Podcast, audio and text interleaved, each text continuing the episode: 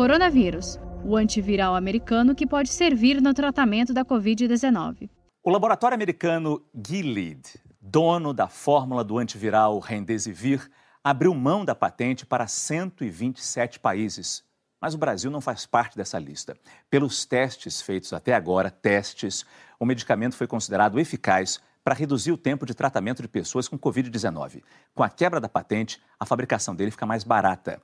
A empresa disse que serão beneficiados países de baixa e média renda e não esclareceu por que o Brasil ficou fora dessa lista. O uso do Remdesivir foi autorizado pela FDA, a agência que regula medicamentos nos Estados Unidos. No Brasil, a Anvisa ainda não deu essa autorização. Realmente ele é potencialmente importante. Ele mostrou resultados importantes não mostrou resultado importante. Ele foi aprovado no começo de maio nos Estados Unidos como uma possibilidade de uso de emergência em situações mais graves. É, os trabalhos em pacientes graves não mostraram vantagem, porém, existe alguns trabalhos que eles têm dados parciais e por isso que aprovaram, mostrando que os pacientes talvez menos graves, eles se beneficiariam mais. E ficam menos tempo na UTI, né? Caiu de 15 para 11 dias, uma redução assim.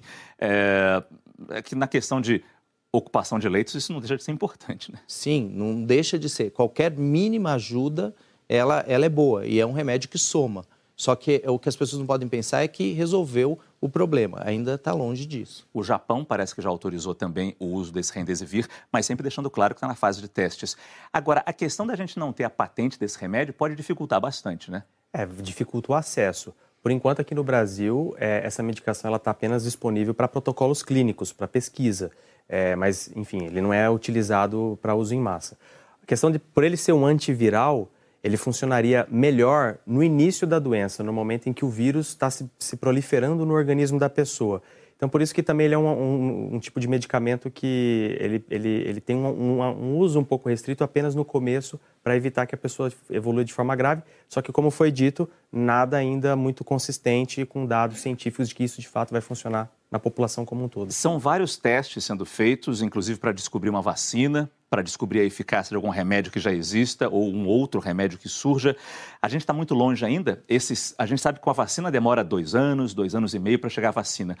Se descobrir a segurança ou a eficácia de um remédio, demora tanto assim mesmo? Demora, demora. E eu acho que as coisas estão até caminhando muito rápido. Uhum. Você ter autorização desse remédio em meses é, é, algo importante. Por isso que uma autorização provisória numa situação de urgência. Estudos melhores, eles vão saindo aos poucos. É, Para vacina, a expectativa, mesmo andando rápido, é alguma coisa em torno de um ano. Então, é, é, leva um tempo para você confirmar, porque você quer que funcione, mas você quer dar segurança também. Ninguém quer usar uma medicação que possa levar risco. Saiba mais em g1.com.br/barra coronavírus.